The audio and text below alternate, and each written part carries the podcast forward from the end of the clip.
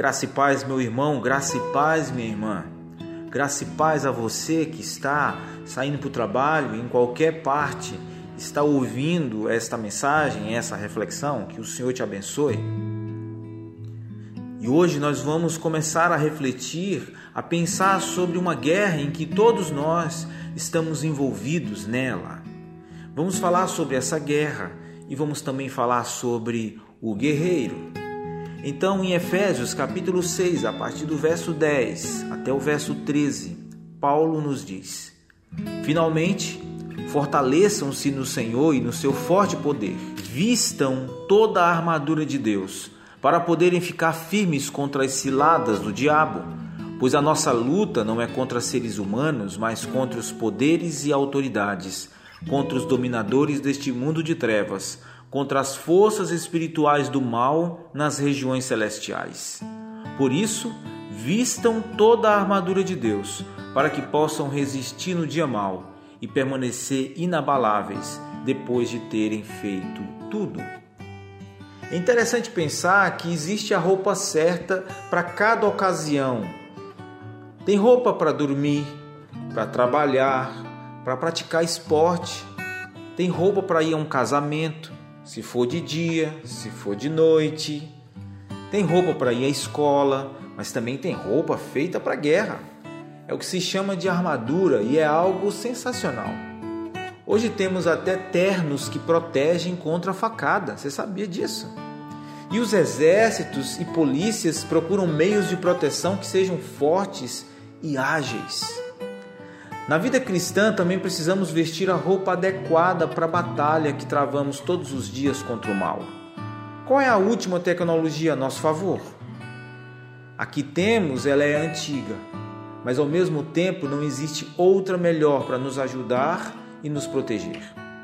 Estava disponível para Paulo, estava disponível para os irmãos, para os cristãos de Éfeso e para todos os discípulos de Cristo em todas as épocas.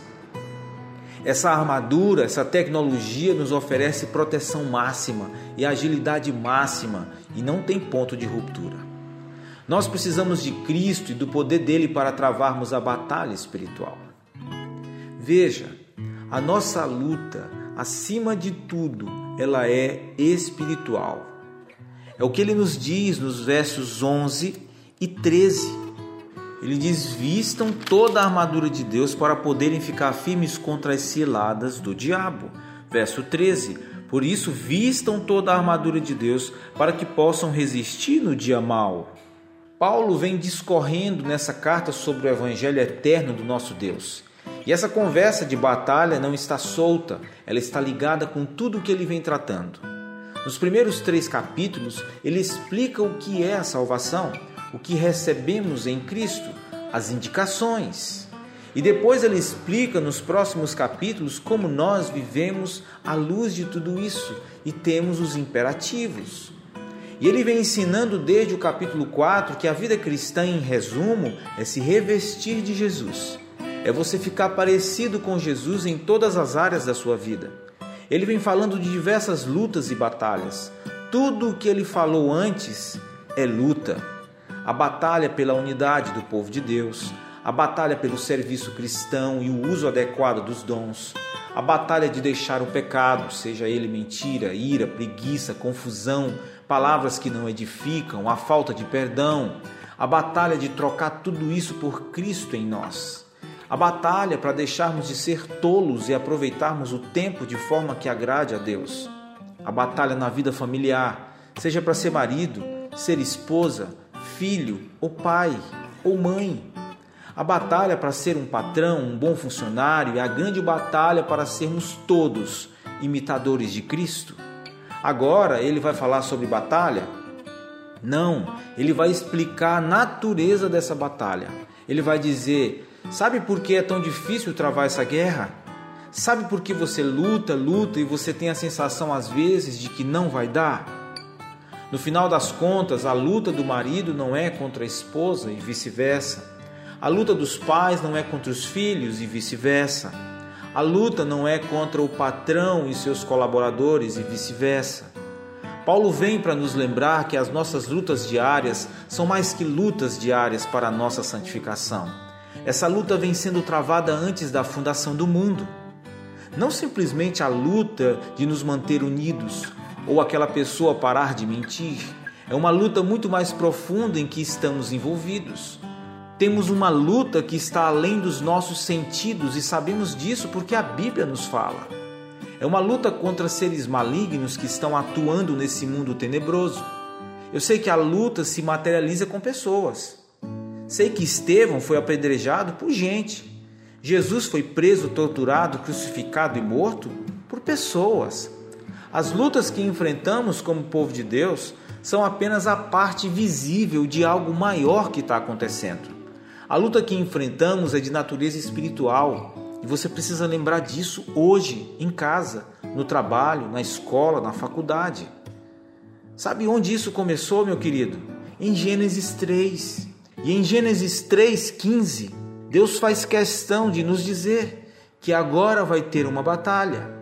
E é como se Deus estivesse dizendo para a serpente: parece que você ganhou, parece que o homem e a mulher vão ficar no seu time contra mim, mas não é isso que vai acontecer eu crio um conflito entre o descendente da mulher e a descendência da serpente, entre nós e o mal. E desde então precisamos estar atentos às ciladas e artimanhas do mal contra nós.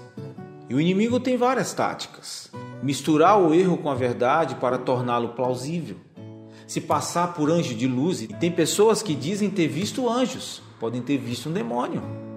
Ele apresenta a isca para esconder o anzol, ele apresenta a taça de ouro para esconder o veneno, mostrar os pecados dos melhores homens e esconder as virtudes, mostrar gente pior do que você para você se sentir confortável. Ele tenta parar o avanço de quem segue a Cristo ou da igreja de Cristo. Ele levanta governos que perseguem a igreja em muitos lugares do mundo e na história. Mas lembre-se, o diabo não é igualmente poderoso, sábio e ágil como nosso Deus.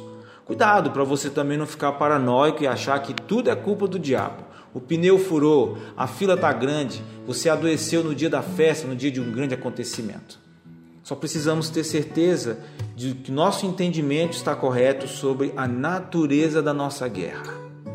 Não é contra as pessoas. Nós temos inimigos maiores, temos uma guerra maior acontecendo. Pense nisso hoje e seja fortalecido no Senhor e na força do seu poder.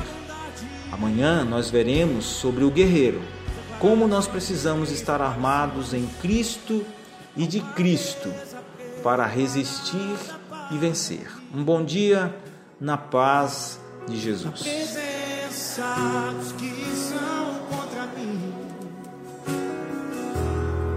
Seu corpo e o seu sangue Assim que eu luto minhas guerras. Vamos lá, declare mais uma vez. Há uma mesa, vamos. Há uma mesa preparada